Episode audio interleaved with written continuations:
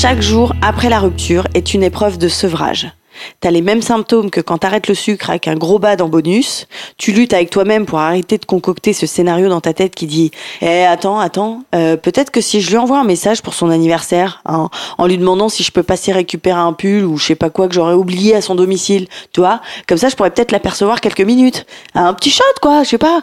Quoi, oui, bon, on s'en fout que son anniversaire soit en juin et on est en décembre. Je, je sais pas. On peut se planter des fois. Merde. je- Non, mais vous jouez pas le jeu, quoi. Non, mais allez, juste un SMS, un petit, un petit SMS de rien du tout. C'est que dalle, c'est rien. Bref, si t'as deux doigts de passer à l'action, on a deux, trois trucs à te dire. Ne l'appelle pas. Ne lui écris pas. Voilà. On sait, on sait que c'est comme dire à quelqu'un, pense pas à un mouton, pense pas à un mouton, pense pas à un mouton. Mais on se doit de te le dire quand même.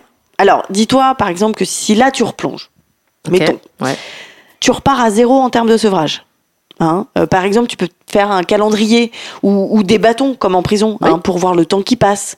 Et, et chaque jour qui passe, tu peux te féliciter de, bah, de cette épreuve en fait. Si t'envoies un SMS, forcément, tu vas attendre une réponse.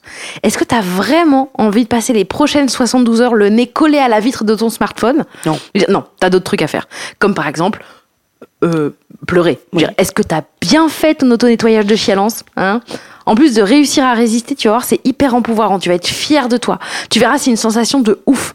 Et pendant ce temps-là, pendant le temps libre que tu as à ne pas attendre, eh ben, tu vas pouvoir, euh, par exemple, lire, Euh, bah, peindre. voilà, prendre une douche ou tout simplement euh, déprimer. Ouais. Non mais en vrai, ça fait combien de temps que t'as pas pris de douche? Sérieusement?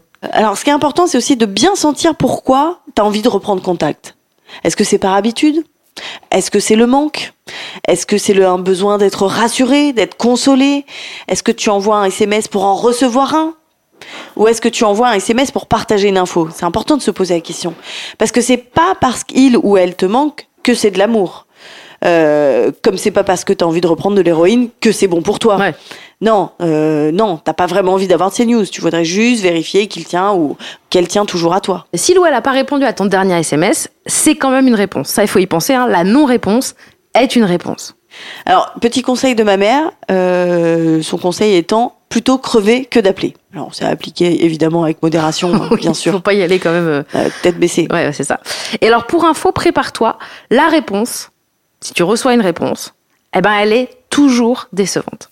Alors, exemple de scénario euh, possible, hein, et pas du tout tiré d'une histoire personnelle. Par exemple. Bérangère, tu pourrais nous donner euh, un scénario au hasard comme ça? Alors, euh, alors exemple de scénario, t'as passé une semaine à écrire le message, tu l'as fait valider par toutes tes copines, Ouais. ponctué par tes potes, t'as choisi la meilleure heure pour l'envoyer comme si c'était une heure au hasard, et la réponse, là, il a répondu, il ou elle a répondu, et tu te la gardes toute la journée au chaud pour la lire le soir, après ta journée de taf. Ouais.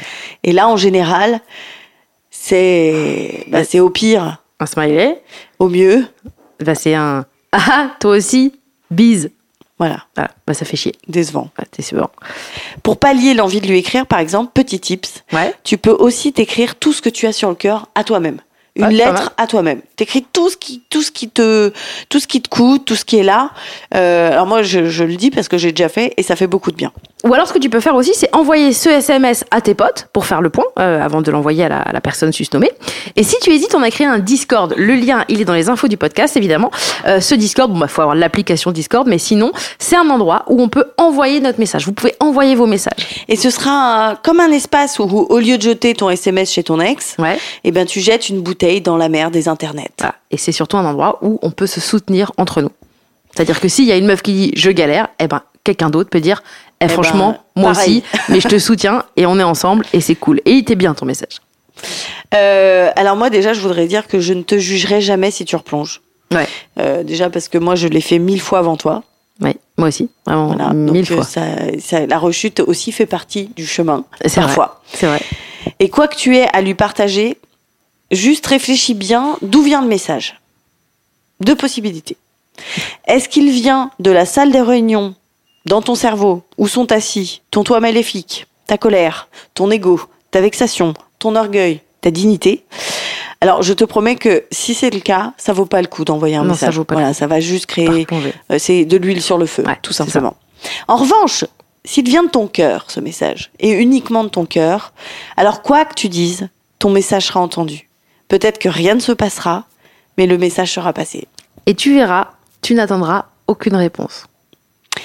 Et surtout, surtout, quoi que tu fasses, Bah on t'aime. on t'aime très fort. Et t'es super. Et t'es top. Et gros bisous. Et gros bisous.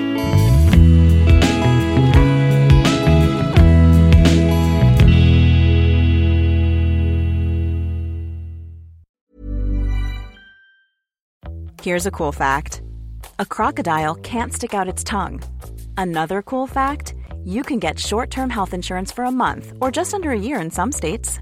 United Healthcare short term insurance plans are designed for people who are between jobs, coming off their parents' plan, or turning a side hustle into a full time gig. Underwritten by Golden Rule Insurance Company, they offer flexible, budget friendly coverage with access to a nationwide network of doctors and hospitals. Get more cool facts about United Healthcare short term plans at uh1.com.